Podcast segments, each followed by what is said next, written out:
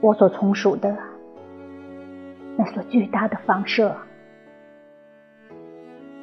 只剩下桌子，周围是无边的沼泽地。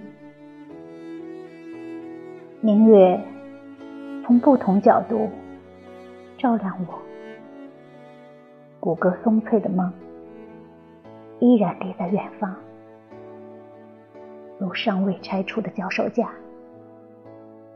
还有白纸上泥泞的足印。那只喂养多年的狐狸挥舞着火红的尾巴。赞美我，伤害我，当然还有你，坐在我的对面，炫耀于你掌中的晴天的闪电，变成干柴，又化为灰烬。